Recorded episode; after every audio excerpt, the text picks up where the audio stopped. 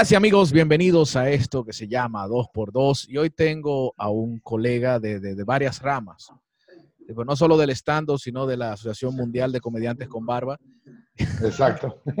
que me acompaña Nos están aquí. atacando, ¿eh? Nos están atacando, están diciendo que nos tenemos que quitar las barbas. Sí. Lo que yo digo, no. Mi barba es como Fidel, llegó para quedarse y no se va a ir Exacto. nunca. Exacto. Con ustedes, Eduardo Talavera, un ¿Cómo placer. estás, Ariel? Estoy muy bien, muy bien. Un placer tenerte aquí de invitado. Eh, te decía que sigo tu trabajo de hace tiempo, desde hace tiempo, desde Gracias. que la primera vez que saliste en Comedy Central y me gustó porque eres de esos comediantes y es una pregunta que, que- que- con la que quiero comenzar. ¿Qué Vale. tanto para ti juega el papel del carácter a la hora de hacer comedia? Yo creo que en el stand-up es básico. O sea, si de, de verdad quieres hacer stand-up comedy, tu personalidad juega un papel importante. Es decir, ahí es donde viene el error de la gente, que piensan que eres como eres en el escenario. Sí. Y en cierta medida lo eres, pero no en todo, en- no en no todo el tiempo. O sea, la personalidad de un comediante de stand-up en el escenario es su personalidad en esteroides. ¿no? Es como, Exagerada, exagerada. claro, ¿no? Tiene que brillar más, tiene que sonar más, tiene que ser tal. Pero sí creo que la personalidad juega un gran papel. Es decir, tú mismo lo sabes. Hay chistes que tú no podrías contar justo por cómo eres tú, por cómo te conoce la gente, etcétera, ¿no? Y que a lo mejor sacarías alguna risa porque tenemos ya como estas tablas para hacerlos funcionar. Pero al final sí la gente se quedaría como diciendo, "Mm, Sí, pero ¿Cómo que- lo que te digo es que tú tienes ¿qué una personalidad. Codes? Sí, exacto. Pero tiene que ser así, por ejemplo, en el caso tuyo, tu personalidad es convincente. Sí. Ya. aunque, aunque, tú- aunque esté de exagerada, como tú dices, con esteroides, tú Ya, ves claro. al tipo y dices, bueno, sí, él es así. Se, se nota que en un bar te comportas de la misma manera. Es, es muy curioso porque e- en mi plática normal, cuando es esta, esta, esta- este contacto eh, poco íntimo de, de bar de plática, sí parezco ser como muy ruidoso y, y parezco alfa y etcétera. Sí. Pero realmente no, soy como, yo siempre lo digo, siempre que me lo preguntan digo lo mismo, soy como, soy una falsa cor- coralillo. Ah, sí. ¿Sabes? Estas, ví- estas víboras que las volteas a ver y dices, ¡ay, una víbora! Y te asomas bien y dices, ah, no tiene Ah. colores al revés. Esta no es peligrosa. Es, es más o menos como, como yo podría definir mi personalidad, porque tú sabes que muchas de las cosas de tu personalidad, y sobre todo en el escenario, eh, las creas o salen adelante para defender. Entonces, siempre he sostenido la teoría de que estar en un escenario frente a un público muchas veces se transforma en, este, en esta actividad como milenaria, evolutiva de eh, pelea o huida. Sí. ¿no? Y hay algunos que se huyen, o sea, no porque se bajen del escenario, sino como que eh, se, se, se voltean hacia adentro y se vuelven otra persona. Y hay otros que, que, que, que a mí no, se van a reír, güey, eso, o sea, yo vengo aquí porque si yo fallo no puedo dormir a gusto. ¿sabes? Es como Sí. Por ahí ese... Pero ese- ese, ese, ese carácter, por ejemplo, me hace pensar que no has tenido muchos problemas con los hecklers, ¿o sí? No, al contrario.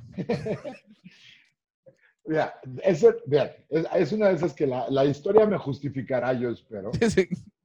Porque cuando yo empecé, yo, yo veo stand-up desde los 11 años. Desde que tengo 11 años, soy e- enorme fan del stand-up y de la capacidad que tiene una persona de comandar control sobre una masa de 100, 200, 1000 personas.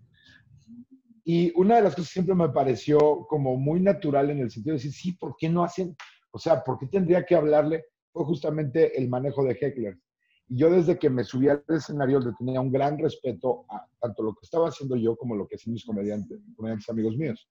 Entonces, aquí en México, entre muchos comediantes y algunas secciones del público me conocen como que, güey, en el show de Talavera mejor shh, no, no vayas a hablar.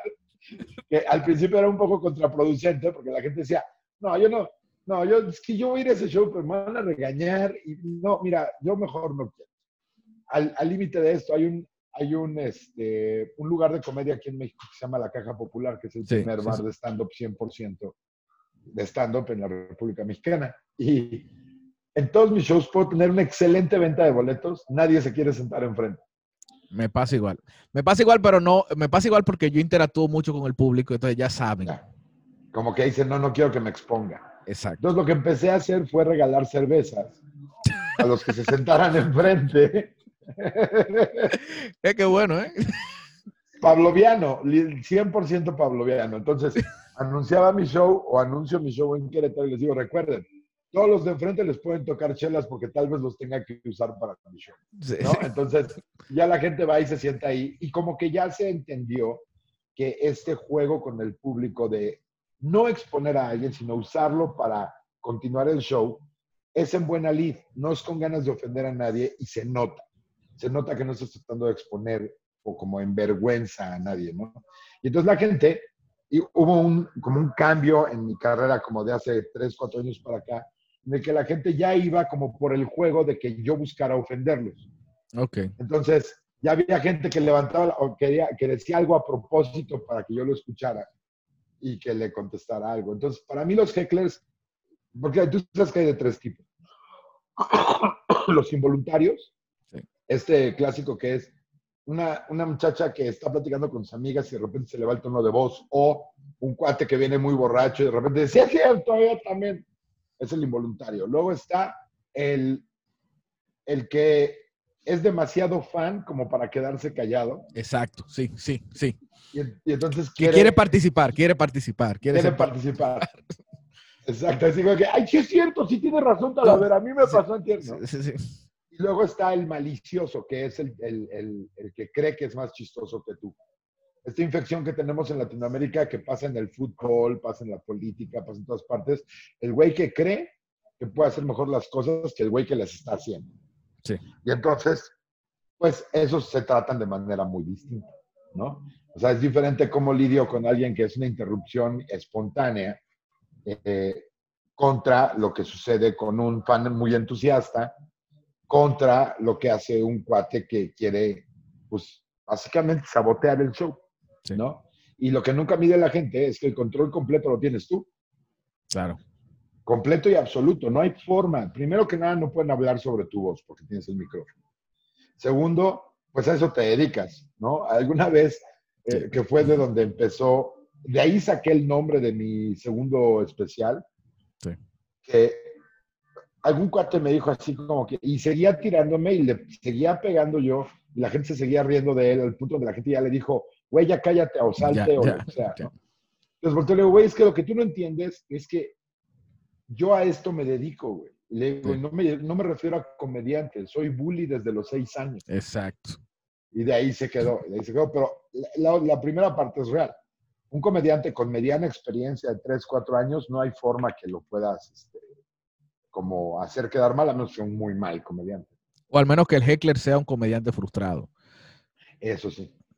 Sí. Eso sí, pero se nota, se nota la diferencia. O sea, cualquiera con suficiente experiencia y no tanto ego, creo que tiene la capacidad muy sencilla de decirle, ¿sabes qué? Que pues no eres tú dando el show, ¿no? O sea, hay un punto de quiebre donde ya de plano volteas con el dueño del lugar y le dices, carnal, no puedo dar el show Sí. así. O sea, Sí. ¿no? Y, por ejemplo, ese tipo de heckler es el que no es el que es voluntario, el que a mí me Mm. ha, yo me he encontrado con ellos más bien en shows privados. Híjole, son los más difíciles porque ahí yo siempre he considerado, mi, mi gran entrada de, de dinero es la de los shows privados o corporativos. De todos, de todos. de todos, yo creo. O sea, bueno, hay muchos, hay algunos que tienen. Bueno, claro, al menos, al menos que tú llenes estadios. tú Exacto, claro. O sea, por ejemplo, eh, Richie, Carlos Vallarta, Sofía, es muy raro que hagan sus shows privados porque ya no necesitan hacerlo, porque saben que ellos convocan a un show para 3.000, 4.000 personas y pues ya, no tienen, se olvida, ¿no? Pero eh, es lo más, yo siempre lo he tomado como que voy a la sala de la casa de esas personas. Sí. Si tú vas con esa mentalidad, vas a tener una medida mucho más clara de lo que puedes hacer y de lo que no puedes hacer.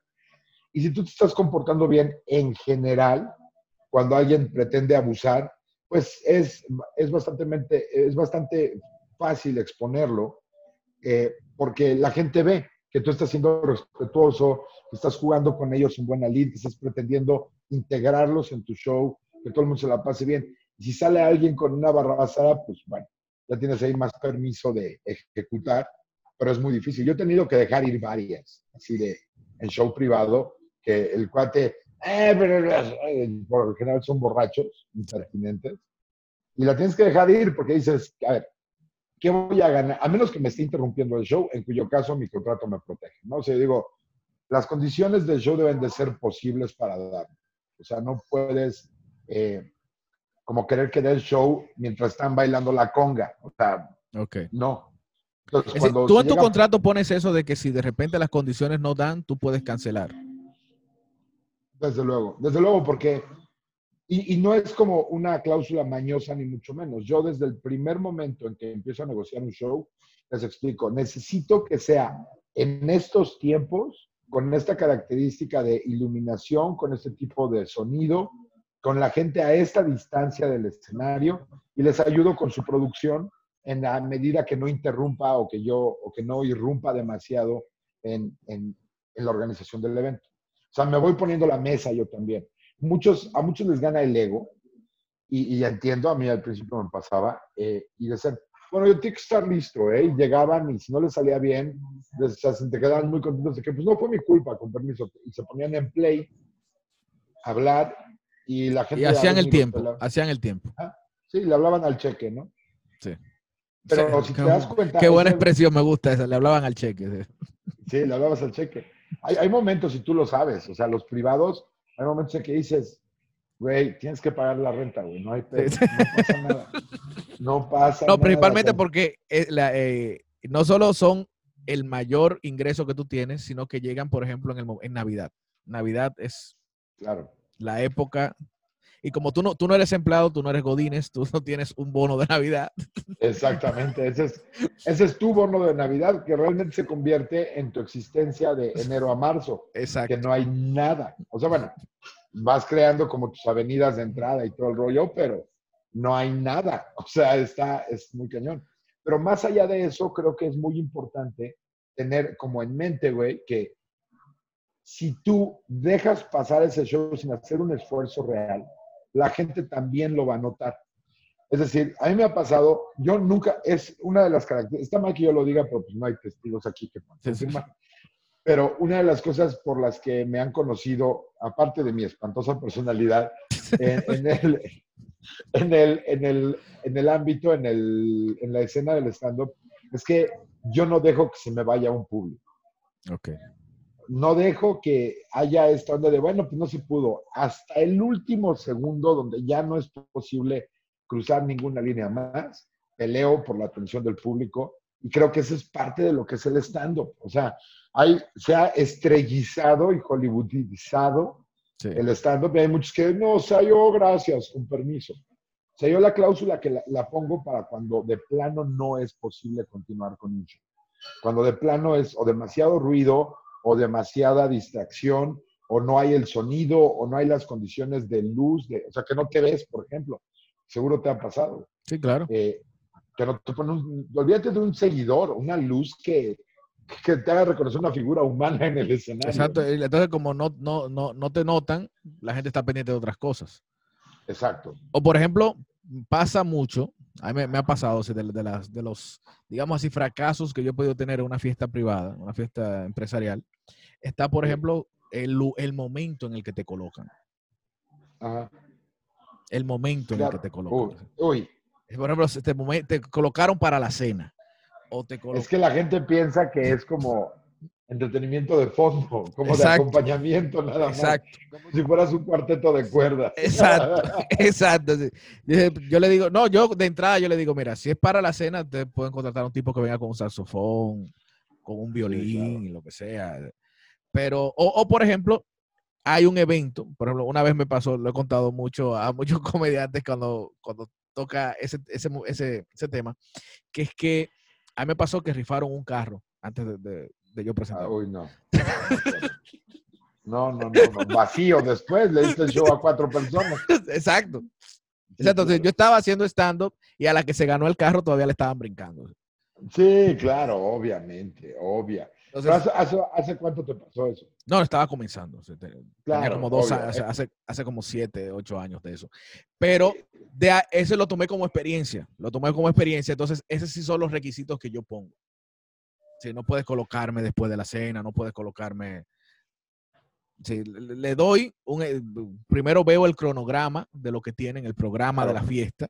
Entonces digo más o menos en qué momento me pueden poner. Claro, yo igual, yo hago mucho énfasis. Me puedes poner antes de la cena o después de la cena. Porque, y, yo, la verdad es que... y cuando, digo, cuando tú dices después de la cena es que ya no queda un plato en ninguna mesa. Sí, desde luego, no, no en el café o en la sobremesa, no. O sea, de hecho, al principio, y te digo, esto, como es un juego de egos, en un principio uno no tiene muy claro por qué lo está pidiendo. Muchas veces por miedo, porque te acuerdas que te pasó algo horrible y dices, no, voy a dejar que me vuelva a pasar, güey. O sea, pero ni de mamada, ¿no? Entonces, en un principio es como de defensa, como de, no, yo no voy a hacer eso, ¿eh? no, ni empiezo. Entonces la negociación se dificulta un poco, hay veces que pierdes uno que otro show. Y ya cuando entiendes, eh, haces este approach mucho más de, oye, a ver, ¿dónde piensas poner el acto? No, pues en tal, mira, yo te recomiendo que exacto, hagamos Exacto. Ya estás pagando por algo, vamos a sacarle el mayor provecho. Porque aparte, ellos no entienden hasta que les afecta. Es decir, si tú dejas, si tú dejas que las condiciones se den para tener un mal show, la culpa la vas a tener tú al final. O sea, no, no se la van a echar ellos encima. Entonces, tienes que procurarte el, mayor número de garantías para que tu show pueda llegar de manera eh, lo más fluido al público, ¿no? Entonces, yo lo que acostumbro a hacer es decirles, mira, no me puedes poner durante la cena por pura mecánica, no es cuestión de... Nadie se ríe con la boca llena. O sea... es, cuestión biológica, es algo biológico. ¿eh? Sí, o sea, es, más bien biológico. No me lo tomes a mal, no es porque yo quiero el centro de atención, que debería. Claro. como que por dentro digo, güey, es en tu mejor interés que me pongan la atención, pero ok. ¿No? Porque tienes que pensar en la psicología de alguien que está armando un show de fin de año, que usualmente son, es recursos humanos. Es una persona que no tiene un alto poder de decisión en el organigrama y que básicamente es un acomodador de sillas que le dieron la, eh, la tarea de organízalo, de que se pague todo y pon tal, pero quiero tal, ¿no? Entonces los jefes te avientan el pero quiero tal cosa. Y entonces, si, él, si la persona que lo está organizando encuentra un apoyo en ti, seguramente te va a beneficiar a ti también.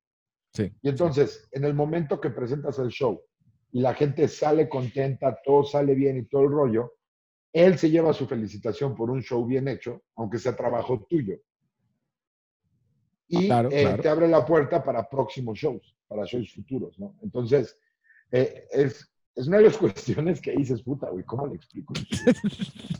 y nunca, nunca, nunca he aceptado uno. Me tocó uno una vez, después de la rifa, olvídate.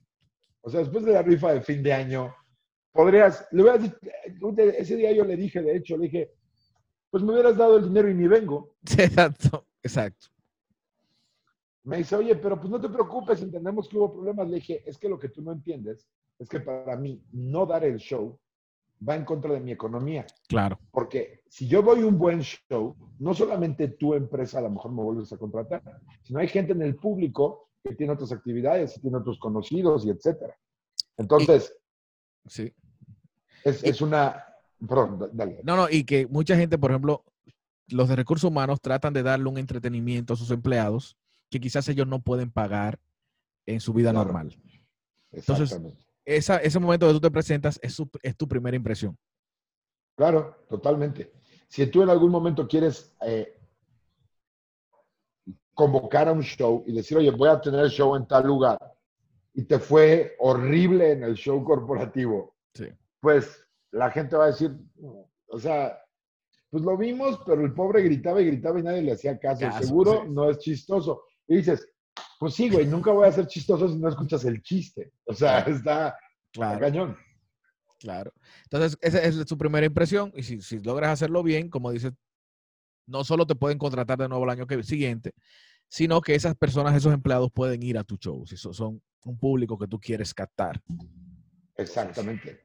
Exactamente, porque aparte nunca sabes cómo se va a dar el movimiento económico entre una masa de personas que está en una actividad formal económica, que es tener un trabajo en una empresa, y que el día de mañana pueden ser ellos mismos los que te contraten. Sí. Me ha pasado en un par de ocasiones donde la persona que me contrató para el primer show era el jefe del cuate con el que traté a la hora del show, porque ya ves que te van dejando como niñeras de menor autoridad a medida que vas llegando allá, a menos que seas muy famoso, ¿no? Sí. Entonces, hay un momento en el show en el que llegas y te está atendiendo básicamente el becario de recursos humanos que te dice, ay, mira, te pusimos aquí una sillita y una mesita eh, porque no tenemos camerino, ¿no? Por ejemplo, eso pasa muy seguido, que no tienen un espacio donde puedas estar antes del show.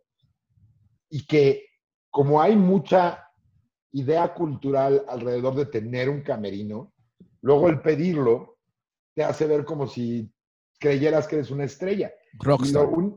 Sí, exacto. Y lo único que estás diciendo es, necesito un lugar para estar, para no estar parado ahí como el payasito pintacaritas Sí. que contrataste para la fiesta de tu hija, que el pobre se tiene que rifar las mañanitas. y llegan los niños y le jalan la nariz y le pasean. Sí, sí. No, y, como que también, también se pierde la magia si ya las personas tienen rato viéndote. Claro, porque aparte eres algo que resalta muy cañón, porque de entrada no vas vestido como ellos. Sí. Sea, nunca vas de- yo nunca voy de gala a un show privado y creo que nunca lo haré porque eso es lo que vendo yo. Estoy Claro. vendiendo a un personaje que es un güey que se viste relajado, que se viste normal, que bla, es un histérico, lo que quieras, ¿no?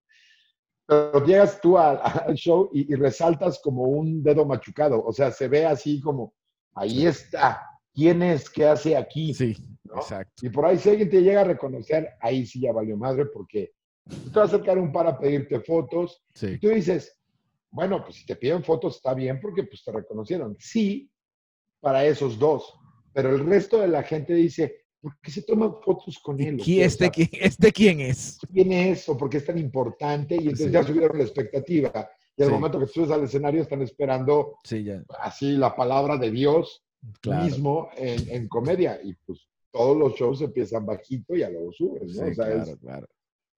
es difícil.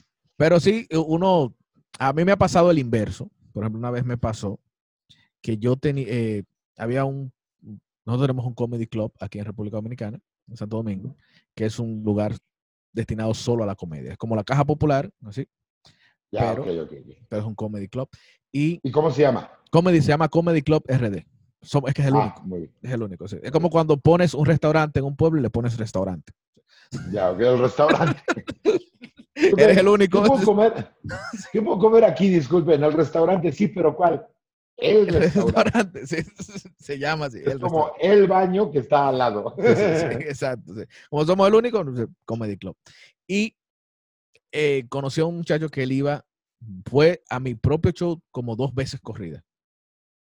El mismo show. Fue- ah, tú te sorprendes cuando tú sabes, pero este show ya lo vio. Y el tipo se sentaba adelante. "Bueno, pues, le gustó mucho. Entonces, luego yo fui su regalo de cumpleaños. Ah, muy bien. Hicieron, Espero que sea en, en el arte, nada más. Sí, sí, claro, en el arte. No No, no, no, le, hicieron un cumpleaños temático con una, una pared de Temprano en la mañana estabas acostado en su cama, así, con un gran Sa- punto sale- rojo en el cuello. Salir de un bizcocho. así si- No, no, le hicieron un cumpleaños temático que quedó fantástico porque hasta le pusieron una pared de ladrillos, porque eres muy fanático del stand-up. Sí, eso es un, ahorita platicamos de ese fenómeno. Está muy. Es muy fanático del stand-up. Y luego ya él quiso llevarme a su empresa, porque es un empresario, a que yo le hiciera el show a sus empleados. Entonces ahí sí me fue mal. Puta, es lo peor. Ahí sí. aparte llega el jefe a decir, güey, lo que les traigo. Sí, y me presentó él, me No. presentó él. sí, traigo al mejor stand-up de República Dominicana. Uy, ya, pues ese fue el error. Es que es el error. Nosotros acá tenemos entre varios comediantes esta, esta como pues travesura, esta mal- mala onda, de cuando estamos en un show que es de bajo riesgo, pero que queremos quedar bien, el presentar al siguiente como el, el más grande comediante Lo del jodiste, mundo, lo jodiste, lo jodiste. pero lo jodes por completo. No sé si ubicas a Gus Proal. Sí, sí, sí, sí, sí. Bueno, con Gus Proal, él y yo traíamos, y también con Juan José Covarrubias y con Slobotsky, Slobodsky son con los lo que- con los que constantemente nos hacemos eso cuando llegamos a, a compartir el escenario, de antes de subirnos, no, ¿saben qué? Yo ya me voy a bajar, porque por respeto, mi persona no puede estar en el escenario mientras Ay, ay, este genio de la comedia, o sea, los va a hacer enloquecer literalmente, clínicamente el lunes van a tener que ir Sí. a terapia. ¿Sabes? Así Todo de- el mundo se hace la expectativa. Yo lo hice una sola vez, una sola vez hice eso con un compañero que hacíamos dúo. Que Casi siempre mm, decidimos trabajar en sociedad. Y realmente yo le tengo una admiración a ese nivel. claro. Le tengo una admiración a ese nivel por- a- al punto de que él es mi comediante favorito. Entonces yo lo presenté así y cuando él bajó de tarima me dijo, mira, tu maldita madre, encima, nunca me, nunca me vuelvas a esa Lo vaina. vuelves a hacer y verás. Pero yo lo hice de corazón, yo lo hice De corazón. onda, sí, claro. Sí, no, no fue con ganas de joderlo ni nada, ¿no? Pero después te das cuenta de que realmente lo jodes. De que realmente lo jodes. Sí. Vas aprendiendo sobre el camino muchas cosas. O sea, este, por lo que decías ahorita, de el fenómeno de gente que ya es fan del stand-up de nosotros. Sí. O sea, que no es como, ah, ya hay stand-up en México o en República o donde tú quieras, sino, a mí el stand-up me gusta de parte de tal, de tal y de tal. Es mi comedia favorita, es lo que yo veo.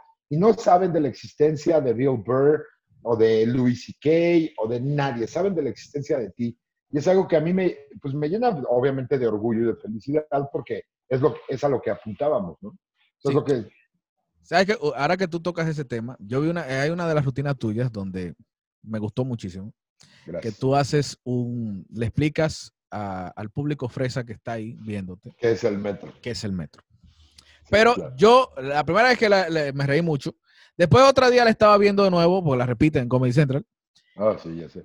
y dije, ven acá, entonces quizás es más o menos, aquí no es que están así, aquí no es que están así de que, porque aquí hay pocas clases sociales, aquí hay ricos y hay pobres y ya. Y se acabó, sí. Y- y ya. Acá ya vamos para allá nosotros, no te preocupes. Aquí se acabó y ya. O sea, hay una supuesta clase media, pero clase media es Ujú. pobre. o sea. El caso es que en México es muy notorio así que el público que sigue el stand-up pertenece a cierto estatus social. Sí, sin duda, sin duda. Acá, eh, ahora ya está más integrado un poco eh, por el trabajo de muchos de mis compañeros, como de eh, Vallarta, el Cojo Feliz, el tío Robert, que son más populares en estratos sociales que no son los naturales del stand-up, ¿no? Porque para empezar, es como, hace un par de semanas eh, hicimos una grabación con el Chaparro Salazar, estamos Vallarta, otro cuate que trabaja en la música, eh, el Chaparro y yo. Estamos hablando de, tiene sentido lo que voy a decir, no crees que me pinche pierdo. Este, eh, estamos hablando de la canción de Snoop Dogg que hizo con la banda MS, que es música tradicional mexicana o música popular. Y entonces yo le decía que eh, los que se quejaron acá acerca de que Snoop Dogg trabajó con banda, es gente que ve el rap desde otro punto de vista en ese sentido. Escuchar rap en México no significa lo mismo que escuchar rap en Estados Unidos. Si tú escuchas rap en Estados Unidos, eres eh, pues rebeldón y eres probablemente o eh, un blanquito que quiere ser cool o un negro que es cool, pero que viene de abajo y, y significa eso, la, la, eh, la voz de una clase oprimida, ¿no? Sí. Acá en México escuchar rap solamente los blancos, porque para empezar está en inglés. Ok. Entonces, es una cosa, y, y lo mismo ha pasado con el stand-up. Cuando empezó el stand-up acá, cuando decías stand-up comedy, ya de entrada el nombre era en inglés. Entonces, yo recuerdo cuando empezábamos, eh, este, el Pelón Gomis y Jaime Morales no anuncia, ah, ponían stand-up comedy en el flyer, pero cuando hablaban de eso en la tele, en los programas, decíamos comedia. Vengan a ver comedia, vamos a ver comedia, porque justamente eso es lo que divide a los públicos, ¿no? O sea, alguien que no tiene la fortuna económica que tienen otras personas, que es menos privilegiado, escucha algo en inglés y asume que es caro. Asume que no le alcanza, que a la que ni siquiera le va a entender porque son ideas de estos riquillos. de ¿O los- para blancos? ¿Qué es para blancos? ¿Qué es para blancos? Sí, que es para blancos, ¿no? Entonces, eh, pero, eh, digo, el trabajo de muchos de mis compañeros súper valioso ha logrado que todas las clases sociales digan, ah, es para echar desmadre todos, ok. Por ejemplo, uno de los que lo logró es Franco Escamilla, Claro, Franco. porque se hizo tan viral en Internet que tenían acceso a él todas las personas porque, estaban, porque está en YouTube. Sí. YouTube es gratis. Sí. Entonces, eh, todo lo que, y cuando él empezó a decir, porque al principio no decía él que hacía stand-up, él era comediante y cantante y se acabó. Después dijo, yo hago stand-up comedy, y ahí es cuando vino un boom fuerte en la comedia aquí en México. Porque se integraron clases sociales que probablemente gastan exactamente lo mismo en ir a un baile y a comprarse un par de cervezas o ir a, a, un bar o a un antro que ir a un, a un set de stand-up, pero no lo sabían. O sea, porque suena muy mamón y luego ves a los que hacemos comedia. Yo, yo no me veo así, pero si ves a Richie o a Slobo y así, dices, de varo, ¿no? Entonces, como que dices, o sea, bueno, la gente como que también veía un poco limitada su acción. y aparte, que es una evolución de comedia, ¿no? Claro. Pero, por ejemplo, en cuanto al tema económico, ¿cuánto cuesta una boleta normal? Calcúlalo en dólares. En dólares en será... México. Perdón. Una boleta de un show normal. De un show normal va entre los más baratos 10 dólares, 7 dólares, a lo más caro 15, 20 dólares probablemente. Estamos hablando de un show donde esté a lo mejor Slobo, Richie y Sofía, ya, ya te cuesta 20 dólares un, boleto. ¿Allá en cuánto están? Sí, bueno, 10 dólares es casi lo mismo. los shows más caros puede costar 15 dólares. Sí, por ahí más o menos. 15 dólares, los, más caros. Pero ya los más caros son de comediantes, incluso no, no tanto del circuito del stand-up, sino comediantes ya que están a otro nivel, que, que, todo el mundo lo conoce por la televisión y eso. Claro, exacto. Pero, por ejemplo, un show mío cuesta 10 dólares. Claro, igual el mío. 10 dólares. En, Querétaro, que es donde, donde cobramos como el promedio todos, está entre 10 y 12 dólares, por ahí más o menos. Pero eh, lo que te digo es que hace una falsa ilusión de ser caro.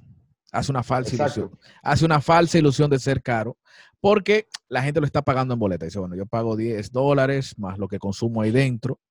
Pero cualquier persona de un estrato social más bajo te gasta más eh, de ahí, te gasta el triple o el cuádruple en una noche solamente tomando.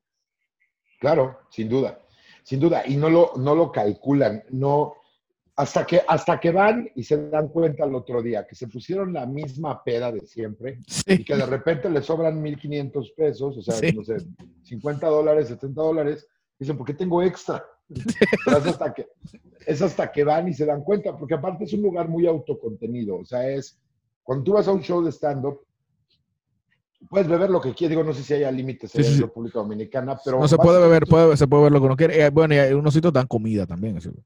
Claro, exacto. Y, no es comida de como, por ejemplo, si tú vas a, una cantina, eh, normalmente nada más van a chupar porque la comida es mucho más cara, ¿no? O sea, si tú vas a un bar más, eh, y no de mucho nivel, ¿eh? O sea, te estoy hablando que si vas a un, a un restaurante bar eh, entre que pediste a lo mejor una carne o pediste, no sé, cualquier platillo, eh, pues ya le dobló el precio a lo que estás consumiendo. O sea, y, cuando vas a un show de stand-up, pues generalmente es comida para los dedos, ¿no? O sea, es alitas, una hamburguesa o papas o o sea, son cosas muy rápidas que también es por la conveniencia del lugar. ¿no? iba, a decir nachos, pero como que a decírselo a un mexicano, como que es bueno. No, no, no, también nachos, está bien. Sí, acá lo vemos igual. Ah, se lo llama igual, sí, no, no, digo porque hay cosas que, y, ese era el tema cuando me preguntabas, que vamos a hablar de un tema, decía, vamos a hablar de las cosas absurdas de la comida mexicana. Uy. ¿Para qué te digo? O sea, ahí es, vivo atrapado entre platillo y platillo. O sea, soy fan de la comida. No, yo, yo, también soy fan de la comida mexicana, pero hay cosas que... No, de la comida. O sea, ah, no, de, la, comida. De la comida, ok, de la comida. Entonces, pero, por ejemplo, todos los que conocemos comida mexicana desde fuera, desde fuera, casi siempre, y por eso te digo, me, me, reservé el término nachos, porque no, no, no sabía si era algo muy, muy propio de una región, porque lo que conocemos son los, que, los términos que nos han dado las cadenas de comida mexicana internacional, que cuando vas a México pruebas algo totalmente diferente. Desde luego, siempre. Siempre es esta onda de... Eh, y eh, que de hecho es una sorpresa muy grata ver la influencia que tiene México sobre el resto de América Latina. O sea, yo, hasta que empecé a hacer stand-up, pues yo juraba que nos veían como que, ah, pues los de México, ¿no? y acá están los de Uruguay y aquí están los de, ah, ahí estamos todos. No, no, no, De verdad que jamás me había sentido celebridad hasta que llegué a Chile, a Costa Rica y a Colombia. Qué impresión y, y muy agradable porque es un montón de cariño. O sea, cuando yo llegué a Chile, la gente me hablaba de cosas que yo aborrezco acá, como si fueran lo máximo, ¿no? O sea, hice un show en un open mic con esta Bernardita Ruffinelli, el primer día que llegamos como para agarrarle el vuelo. Entonces me subí, hice mi show, no sé qué, y a la hora de bajarme y platicar con la gente, me dices, que hablas igual que el chavo del 8 y yo me vuelves a decir eso y te tiro los dientes, cabrón. Ya sabes, así, yo así de, no, ya, ya me le estaba yendo encima y me dice Bernardita, no, no, no, espérate, aquí es bueno. ¿ok? Aquí es bueno, o sea, aquí lo ven como algo bueno. No, claro, ese, tú, vienes de la tierra de Juan Gabriel y se quizás tienes... Sí, yo así de, mm, no, yo no vivo en Sinaloa, pero yo sucio zapatos. Sí. Yo uso zapatos y como con las manos. Sí. Pero sí, claro, es que México tiene mucha influencia. Entonces, eh, eh, con ustedes me da la, la curiosidad siempre de que hacer el stand-up algo tan diferente a la comedia tradicional mexicana, que es la comedia que ustedes, que México ha internacionalizado, de que, de que mis abuelos veían a Tintán, de que todo el mundo vio al Chavo, todo el mundo vio a Cantinflas. Sí, Primero, eh, es una comedia universal que ustedes trata, eh, si lograron como país hacerla universal, aun cuando Cantinflas hablaba muy chilango. Con puros, ajá, puros este, modismos chilangos. Sí, muy chilango. Eh, eso se convirtió en algo universal y tiene unos, quizás tenía unos estándares muy altos. Entonces, ¿cómo el stand-up ha ido rompiendo esa barrera? Ah, pues eh, la verdad es que no lo tenía, no tenía un estándar tan alto. O sea, te voy a decir por qué. Porque cuando empezamos a hacer stand-up, la, la comedia mexicana estaba en el mejor de los casos eh, moribunda. Eh, no había ya lugares donde ibas a hacer comedia, eh, las cadenas no apostaban por una barra de comedia en sus programaciones. Los exponentes que había de comedia, hace mucho que no se escuchaba de ellos, es decir, sabías que existía Teo, González y por ahí Jorge Falcón y todos, pues, el, dios de toda la comedia mexicana que es Polo Polo, este, todo este tipo de cosas, pero en realidad no había una actividad, o sea, era como si estuviera en coma la comedia, justo porque creo yo, y, lo, y siempre lo he sostenido, que le hacía falta una evolución. Okay. Al principio decían, esta es la nueva comedia mexicana. No, es una evolución en la comedia. Las nuevas ideas eh, en un mundo globalizado te llevan a este tipo de cosas. Y a México eh, le faltaba subirse a ese tren, ¿no? Y no, no tanto que le faltaba, porque esto fue creado por básicamente 18 personas que teníamos una idea muy, eh, muy fuerte y un cariño muy fuerte por el stand-up comedy. O sea, al día de hoy te puedo decir quiénes son los 12 que iniciamos haciendo stand-up acá. Y como siempre, ya sabes, la vieja guardia siempre se quiere subir y decirte, porque tenemos un defecto en Latinoamérica, que cuando alguien sobresale, lo llamas arrogante, lo llamas, este, no tomas en cuenta tu historia, bla. Entonces, eh, cuando empezamos en, pero pues si ya Polo Polo ya lo hacía, Polo Polo nunca le llamó stand-up comedy, nunca tuvo, nunca tuvo este, eh, este arrojo, porque no era necesario, eh, este arrojo de decir, señores, ustedes vienen a mi show y ustedes ven stand-up comedy, porque sabía que no iba a vender. Nosotros tomamos la oportunidad de si las ventas están en cero, si vendemos tres, vamos ganando. y también yo creo que en el estilo, aunque la gente diga que Polo Polo estaba ahí parado solo en un escenario, que no estaba haciendo ningún personaje, que, bueno, Polo Polo interactuó mucho con el público, interactuó mucho con el público y eso, los shows que, yo, que he podido ver y escuchar. Pero no era, cuando tú ya comienzas a hacer stand-up, tú dices, sí que hacía chistes, sí que hasta cierto punto hacía rutinas, pero no hacía stand-up. Sí, no. Porque el, stand-up tiene un enfoque muy individual. El, stand-up tiene un enfoque muy individual. Entonces, Polo Polo no se ponía ahí a hablar de su vida. No. Uno. Y dos, iba protegido, y él lo sabía, por un chiste que al final funciona. Son chistes que están en el colectivo individual, digo, eh, en el colectivo universal, ¿no? En, el, la conciencia colectiva de la gente. Ahí está ese, este, ese chiste que ya existe desde hace mucho, que el hecho de recordarlo a través de una persona que es muy hábil para contarlo, pues te garantiza resultados. Entonces, meterle en medio sí fue sí era una innovación porque nadie lo hacía antes de, lo que, de que lo hiciera Polo Polo, pero yo insisto, no es el inicio del stand-up en México. El inicio del stand-up en México, y acá de repente hay gente como que dice, ay, sí, pues no es cierto, pero pues no estuvieron ahí para verlo, es eh, eh, el Pelón Gomis, este Héctor Suárez Gomis, Sofía Niño de Rivera, Juan Carlos Escalante, en ese orden en particular, ¿eh? Este, Pero, Felipe y, Nájera. Y, qué punto juega, y perdón, interrumpa, ¿qué, ¿qué punto juega, por ejemplo, el tema de Adal Ramones? Perdón, se te, se te trabó un poco. ¿El qué? Adal Ramones. Ah, Adal Ramones. Pues Adal Ramones hacía un monólogo al principio de su show y eh, pues lo usamos muchas veces de Domi al inicio como para explicar qué era el stand-up. Pero también nos distanciábamos un poco de eso porque no queríamos ser relacionados con nada que hubiera pasado antes no por arrogancia, sino porque era necesario decir, esto es diferente, es otra cosa lo que estamos haciendo. Adal Ramones jugó un papel importante en su programa. Y luego él eh, nos tendió la mano eh, con Están Parados. Están Parados, sí. Ajá, pero si yo pudiera ubicar un momento de alguien que realmente abrió las puertas al stand-up, porque tú sabes, cualquier actividad que no es tradicional en Latinoamérica necesita de un gran poder para que la gente la, la considere y de muchas oportunidades para probarla una y otra y otra vez, fue el Pelón Gomis. O sea, usó todos los contactos que él tenía y me consta, porque yo estuve al lado de él, muchos estuvimos junto a él, eh, todos los conocidos que él tenía se lo vendía. Eh, él mismo hacía un show de stand-up cada ocho días en un lugar que se llamaba el NH. Eh, le habló a Televisa, le habló a TV Azteca de lo que existía ahorita como creándose, burbujeando apenas abajo y creo que fue el gran impulsor. De hecho, el contacto principal para estar por primera vez en Comedy Central fue el Pelón Gómez. Ok. Y fue el que, porque Estamparados duró una temporada como de probablemente dos años y era muy limitada nuestra exposición, porque son, que obviamente no tenía la culpa Adal, sino Televisa, que una vez que grabas contenido para ellos, lo enlatan y lo guardan ahí para siempre, o sea, no vuelven a saber de ti nadie.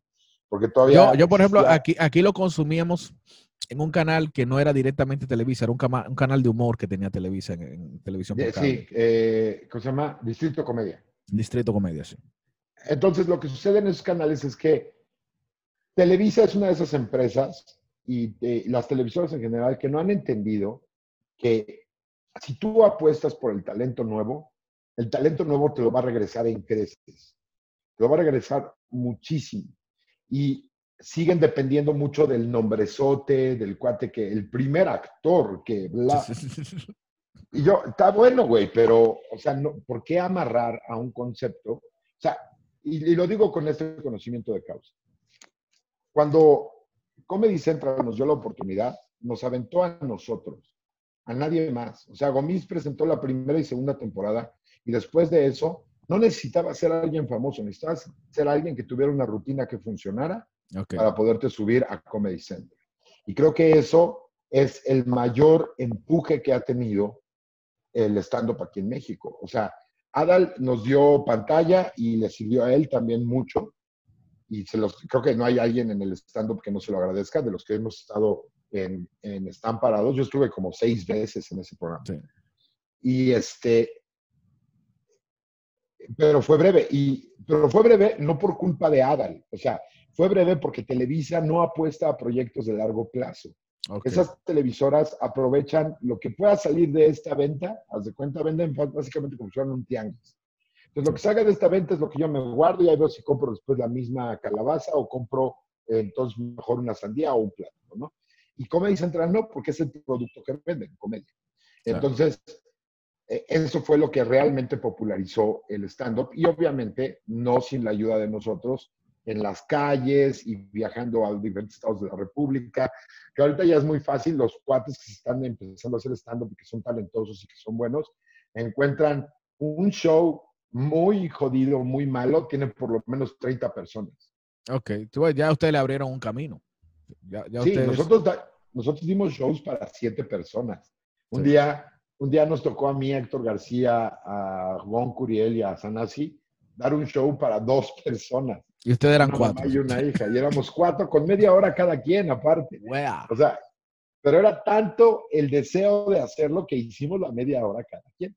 O sea, en retrospectiva, hoy no lo haríamos, ¿no? Diríamos, oigan, pues le regalamos boleto pa- boletos para el siguiente show, Sí, pero claro. pues no las vamos a querer matar aquí con dos horas de comedia este, a dos personas sin ningún dónde rebotar criterios ni nada, ¿no? Hace unos días me comentaba Villita, Edgar Villa, que, por ejemplo, cuando ustedes comenzaron en Comedy Central, Ajá. Comedy Central comenzó con los que había, con los que estaban en, en- haciendo stand Literalmente. Comenzó con los que había, luego fue creciendo Sí, el número hasta que el número se, se multiplicó por 10 casi de gente que iba a los castings. Hubo un, un incidente. Hubo un incidente que eh, Comedy Central, y creo que es la forma correcta de to- tomar el stand-up, y, es como sucede en Estados Unidos, es quiénes son los que están rifando ahorita en la escena, quiénes son los que están haciendo bien las cosas, quién está sacando buenos chistes, quién está haciendo tales cosas, y así era, era como un consenso entre los comediantes que sabíamos quién estaba más o menos rifando y la gente de producción de Comedy Central que iba y tenía muy el dedo en el pulso de, de la comedia en México. Entonces iban, oye, ya vimos que este güey ya trae como 10 minutos sólidos, ¿cómo ves? ¿Lo invitamos? Eh, sí, hay que mover a este güey y mira, aquí hay más. Mira, vengan a ver porque acá se van a presentar más güeyes. Y acaban otros que se van a presentar acá. Y se hacían castings donde tú llegabas, presentabas tu material y decían, ok, está bueno, va, sí funciona. Literal, el juez era el público. O sea, organizábamos un show en donde se subían y si hacías reír en ese momento, pues muy buena suerte tuviste, aunque no era tan ciego, ¿no? Había cosas que decías, no, mira, no le fue bien, pero ve el material. el material Sí, es está bueno. sí. O sea, hoy probablemente no tuvo suerte porque X razón, pero vale la pena. Y un día, un dueño de uno de los bares, que es donde fundamos el primer open mic, este Alex Marini Cal, Juan Carlos Escalante y yo, que se llama Beer Hall, eh, era donde usualmente sosten- se sostenían los, eh, los castings. Y este cuate, como por ambición un poco, lo puso en su Facebook abierto. Casting para Comedy Central. Ya para ese momento ya estábamos haciendo mucho ruido. Sí. Mucho ruido. Ese fue, fue el año 2013, fue cuando me dieron mi especial de media hora. Sí, sí. Y entonces lo abrió y pues obviamente, tú sabes, yo no sé si en República Dominicana pasa igual, pero acá el stand-up luego se convierte en esta como, eh, como alternativa para actores desempleados, digamos. Ah, bueno. Pas- pasa, pasa, sí, pasa, pasa, pasa.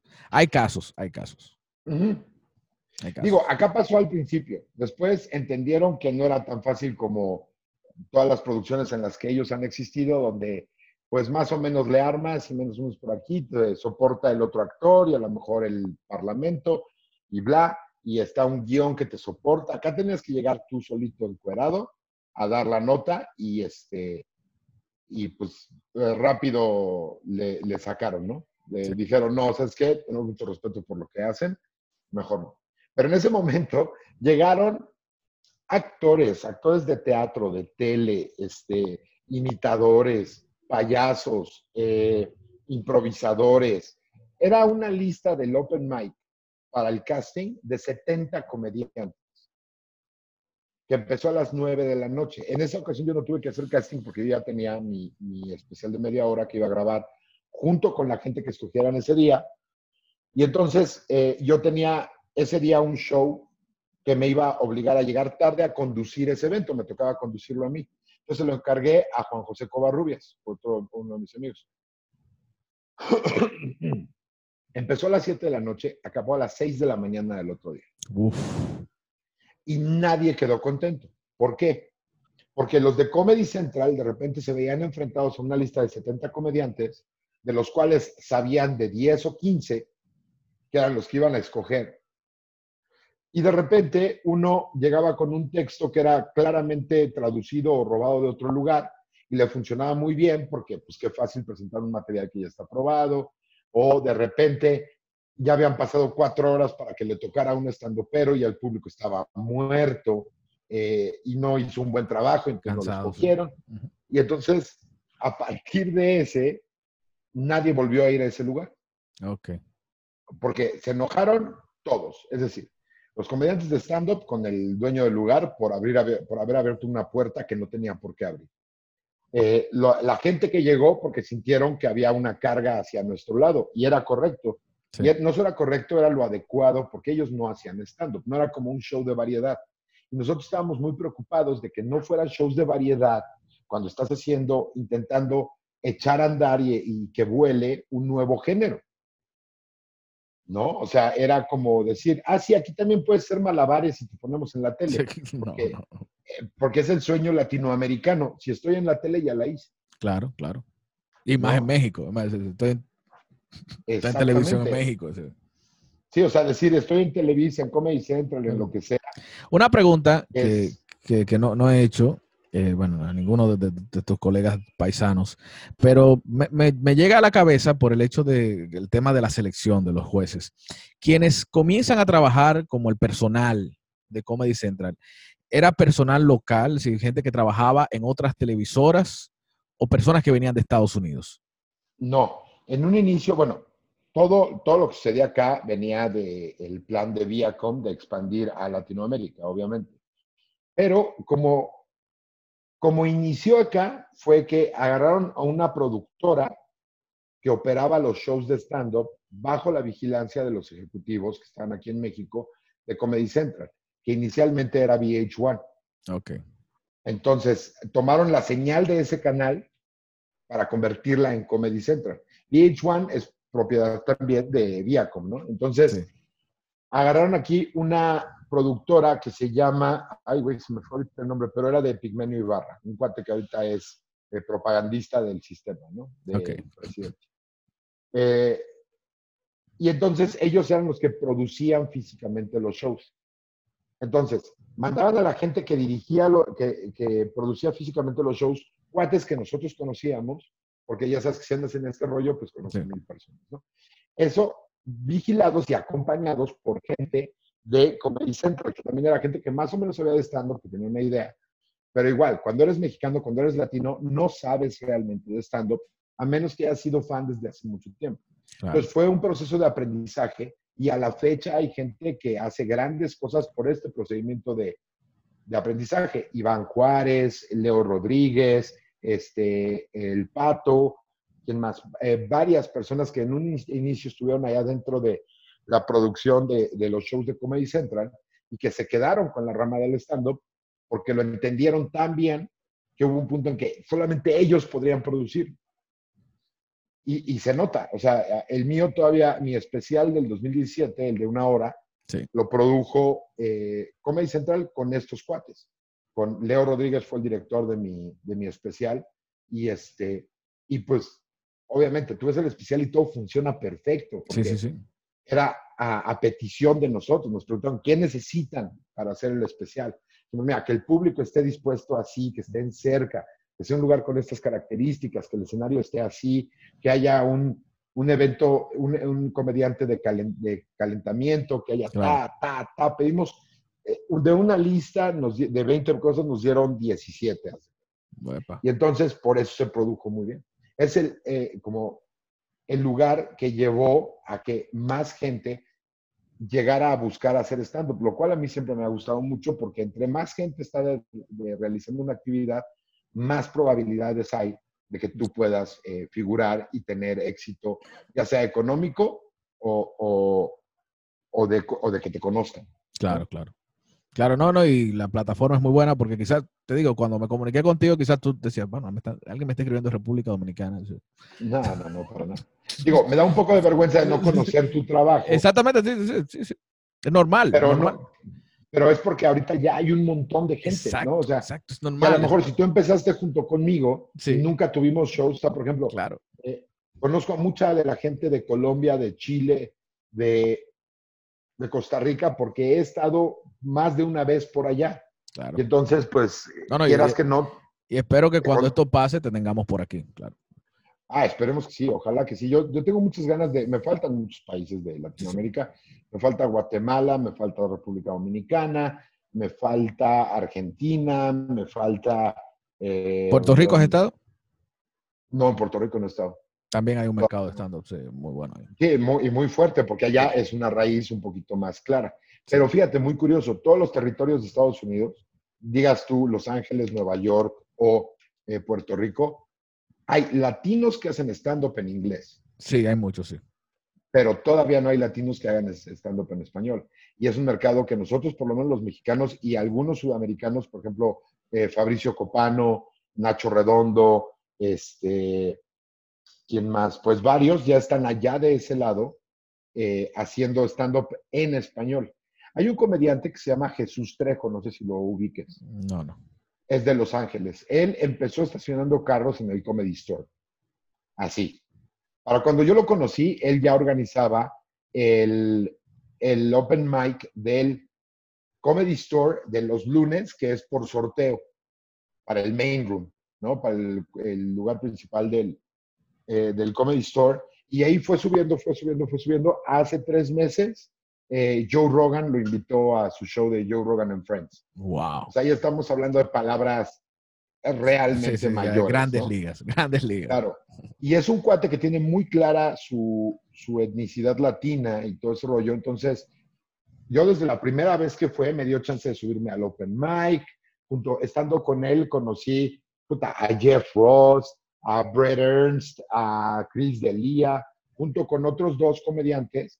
Este, Cisco Illusion, que es Cisco, un cuate mío también latino, que hace stand-up en inglés allá. Sí. Ah, Eso es muy común. Pero, por ejemplo, no sé, no sé en Los Ángeles, en Nueva York todavía está muy, bueno, es muy poco lo que se hace, de que haya clubes que se dediquen a hacer stand-up en español. No sé cómo pasa en Los Ángeles, en Nueva York es muy difícil. Es, es más difícil porque para empezar, eh, acuérdate que siempre hay esta pelea entre la costa este y la costa Sí, oeste de Estados Unidos y también se traduce al stand-up. Siempre hay la pregunta de, ¿de dónde salen los mejores stand-uperos? Sí. Si tú me preguntas a mí, todos los stand-uperos salen de la costa este. O sea, No, no, Boston, no, Chicago, Nueva York, Nueva York es la meca, como quien dice. es la meca. Y Los Ángeles es a donde se van cuando ya la hicieron. Ok, sí. Cuando ya tuvieron éxito, ¿no? Entonces, pero lo que te iba a decir de Jesús es que él organizó un show que se llama eh, The Comedy Trifecta, donde son tres comediantes, son Jesús, Fabricio Copano y alguien más, se me está olvidando qué grosero soy, pero alguien más. Y, por ejemplo, tuvieron este tipo de logro. Hace dos meses estuvo con ellos Tom Segura, Sí, sí, lo conozco. sí. Que es Guatemala, no, pero su mamá es peruana, entonces él habla en español perfectamente, él habla en español como tú y como yo, y se subió con ellos, un poco para jalar gente a que vieran que había stand-up en español y eso. Hay otros logros también muy importantes. Hay pocos que han hecho el crossover, así como, como el caso que mencionas de Tom Segura. porque- Eh, pues sí. Lo que pasa es que Tom Segura siempre lo hizo en inglés, ¿eh? La cosa es que él habla en español perfecto. Y tiene Por ejemplo, imagino que Gravel Iglesias habla español perfecto. sí. No. No, no. A, me- a veces me Suena da- como que sí. suena como que sí, no. sí. Suena como que sí, porque Es, es- es incluso, como- incluso tiene un acento como que es de un mexicano que aprendió inglés. Exactamente, pero porque así aprenden las segundas generaciones de migrantes allá. Sí. O sea, Gabriel Iglesias es segunda generación de migrante, no es, la no es de primera generación. Exactamente, es De hijo de primera mexicanos. generación, exacto. O sea, los de primera generación son los que todavía están esperando a que un día vaya por allá Pimpinela. Sí. O, ya sabes, que día les caiga por allá. Beto el chistólogo. Sí, este, sí. ya sabes, eh, César Costa, que se vuelven Sí, sí. locos cuando llega ahí Roberto Vaz, Alberto Vázquez, o sea, ese tipo de cosas, ¿no? La segunda generación son los que tienen todavía la, la pronunciación, pues porque crecieron a puro chingadazo de, ándele cabrón, váyase para allá, pero ellos hablaban inglés en la escuela. Sí, exacto. Claro, sí, las malas palabras se las saben perfectamente, pero quizás tener una conversación. Se, se- se saben las malas palabras y los regaños que le hacía su mamá. Exactamente, justo eso es lo que hace que, ¿cómo se dice? Eh, que Gabriel Iglesias suene de esa manera, ¿no? O sea, porque si tú te fijas, ve un set suyo y lo único que hace en español son pequeñas frases, Sí, frases, frases, frases. muy bien calculadas y si te pones a escuchar un poco el acento, se siente hasta como un poco de, de, buenos días, ¿cómo están todos? O sea, como, Sí, sí, sí. o sea, sí se, la R muy, muy marcada, ¿no? Así de arre, cabrón, ¿no? O sea. Como si lo intentase hacer Snoop por- Dogg. Así. Exactamente, justo eso. Justo eso. Como si intentar hacer Snoop Dogg, y, pero para los gringos suena completamente mexicano. Y para los gringos mexicanos, o sea, de, de ascendencia mexicana, pues suena como hablan sus papás. Entonces, es perfecta. Pero imagínate el impacto, ¿no? O sea, el que abrió el especial de Franco Escamilla, que grabó aquí en la Arena Ciudad de México, de, ante como 16 mil personas, fue Fluffy Fluffy, sí. fue Iglesias. Gabriel Iglesias. Él le abrió, o sea, él ya es una leyenda allá. Sí, sí, O claro. sea, puede no ser tu tipo de comedia o lo que quieras, pero Oye, es muy bueno. es Gabriel muy bueno. Iglesias Es muy bueno. es un hombre que pesa cabrón allá y vino a México a abrirle a alguien. Wow. Entonces, se viene un futuro muy interesante para hacer el crossover para casi todos nosotros. Bueno, yo sí sobrevivo los próximos 10 años, pero los, los que están más jóvenes, pues sí van a poder hacer un cruce para allá. Y, pero yo creo que la fuerza tenemos que seguir concentrándola en nuestros países cada uno Sí. para crear, para no crear esta, este momento aspiracional de, o sea, está padre aquí, pero me quiero ir para allá, porque entonces se empieza a volver todo un escalón en lugar de volverse un logro, Claro. ¿entiendes? O sea, tenemos que seguir como procurando a las, a las audiencias, tratando de darles eh, cada vez mejores propuestas y mejor comedia en, en nuestros países. Y que crezca, que crezca en cada país. Que, que no se quede en el mismo grupo de personas, en el mismo estrato social, en el, en el mismo. Totalmente de Por acuerdo. ejemplo, en México diga que salga de Condesa, por ejemplo. Así que, Exactamente, pues sería un gran logro, ¿no? O sea, Sí. que no te dijeran, voy a hacer stand-up. Ah, entonces va a estar en la Condesa. Bueno, pues te voy en la Roma, la dice, Sí, ¿no? O sea, sí. es, eso es algo muy importante que, pues ya está sucediendo, ¿eh? Ya hay casi shows en casi toda la ciudad. Sigue siendo el centro neurálgico la Condesa, pero igual como es el centro neurálgico en Los Ángeles, la, eh, la parte de Sunset, donde está el, Laugh Fact- el Improv, Love Factory y el Comedy Store. Sí. Pero también hay otros eh, eh, clubes de comedia, unos que no son muy famosos, que nunca hemos escuchado, de los que nunca has escuchado, y luego las pequeñas sucursales alrededor de Los Ángeles, ¿no? El Improv de Long Beach, digo, el, el, el Comedy Store de Long Beach, o el Laugh Factory de Long Beach, el de Manzanas, el de no sé qué, el de aquí, el de allá. Entonces, eh, pero allá no hay como escasez de lugares donde no, no, hacerlo. claro, no, todo. Lo que No. excede son las, la cantidad de comediantes que hay. Sí, de, de mucha gente que anda buscando una oportunidad, que anda buscando cómo, cómo, Cómo meterse, exactamente. Bueno, tenemos ya una hora y pico y a mí me encanta esto, me encanta, eh, pero No lamentablemente tenemos que ir. nos tenemos que ir. Yo No sé que, preocupes. que mucha gente se queda con, con Seth, igual yo, porque ha sido una buena conversación, una conversación muy amena de la que te, Gracias, te puedo decir que, que he aprendido mucho, que he aprendido mucho. Igualmente yo. Igualmente, mi querido eh, Ariel, y este, aunque tengas el nombre de la sirenita, Sí, claro. yo sí. te respeto igual. No, sí. Este- me- me- al menos me ha servido para abrir muchos shows. ese- ese. Exactamente, no ya te sirve de algo. Se quejaban de la sirenita negra. Sí. Aquí está, perros. Yo, por, por lo menos, sí, mis hijos han comido bastante de ese nombre. aunque- Dice, entonces no tengo ningún problema. No, imagínate, hay que sacarle provecho y de eso se trata esto. sí. Cuando le sí. sacas No, aprendí mucho y ojalá que sí, en cuanto pase esto, podamos seguir en contacto para que eh, eh, yo quiero ir a visitarlos por allá y hacer eh, shows por allá y empezar a crecer y a crear una, pues una base de fans por allá, ¿no? Claro, estaría claro, claro. muy padre que la gente en la República me- eh, Dominicana me conociera y les gustara lo que hago, esperemos que sí. Entonces, Sí, sí, claro. Hay, hay un gran público porque te digo, nosotros lo que consumimos de stand-up, es, los insumos que nos llegan de cosas fuera del país son Comedy Central y Netflix. Ah, ok, perfecto. y, y de ahí los conocemos a ustedes. Entonces, que Pues genial, genial, porque digo, ya puedo ir a decepcionarlos con conocimiento de causa. exactamente. es decir, de que ya, ah, sí, yo lo he porque la gente dice, ah, sí, yo lo he visto, yo lo he visto, sí. sí. Exacto. Y- Yo he y tú- visto, no es tan bueno, pero lo conozco.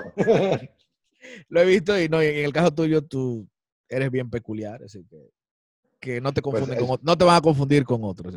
Nadie va a decir- tal vez con el regio. Eh, Exactamente. Ah, de Vallarta, nadie te va a decir nada de eso. Nadie, no, en especial con Vallarta no me pueden confundir. O sea, Nadie te va a él es lampiño donde yo no lo soy y viceversa. Exacto. Son, eh, ustedes, dos parecen una foto en negativo.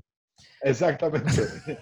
Y mira, y en los ingresos también, ¿eh? Ah, bueno, sea, Oye, pues muchas gracias por invitar, Mariel. no, y gracias a ti por, por aceptar. Eh, dale de todas formas tus redes al público. Claro que sí, eh, me encuentra como arroba talatalavera en todas las redes. Y pues ahí búsquenme. Y ahí Igual tienes canal de YouTube. Sí, Eduardo Talavera, si me buscan en, YouTube, ahí sale de los primeros resultados. Sí, pues muchísimas gracias y gracias a todos los que nos han escuchado hasta este momento. Un placer haber compartido contigo, Eduardo, y espero que se repita. Y que se repita en persona y que nos podamos juntar, sí. En cuanto nos dejen salir de nuestras casas. Claro, y de nuestros países. Porque... Exacto. Estamos encerrados todos en todo. Sí, sí. Muchísimas gracias. Un, un abrazo, mi querido Ariel.